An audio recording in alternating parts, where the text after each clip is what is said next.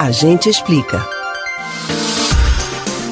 A chegada da variante Delta do novo coronavírus tem acendido o alerta de governos que já estavam próximos da flexibilização total, como Estados Unidos e Inglaterra, países com alta cobertura vacinal. Aqui no Brasil, talvez você conheça ou até mesmo seja um dos milhares de brasileiros já completamente imunizados contra a Covid-19. Mas e com essa variante? Será que muda alguma coisa nos protocolos sanitários, como o uso de máscaras e distanciamento? A gente explica.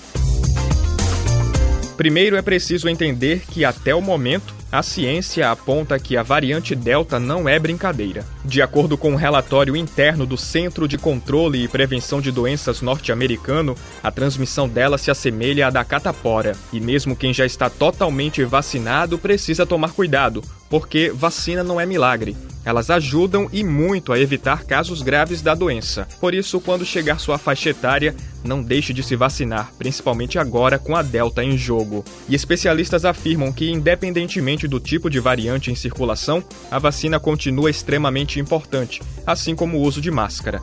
Mesmo pessoas vacinadas com as duas doses devem continuar usando a proteção no rosto até que toda a população esteja vacinada. Outras medidas, como distanciamento social e higiene das mãos, também devem ser mantidas, assim como priorizar espaços abertos bem ventilados. E caso você precise encontrar pessoas que não moram na mesma casa que você, evite, por enquanto, contatos próximos como abraços e beijos.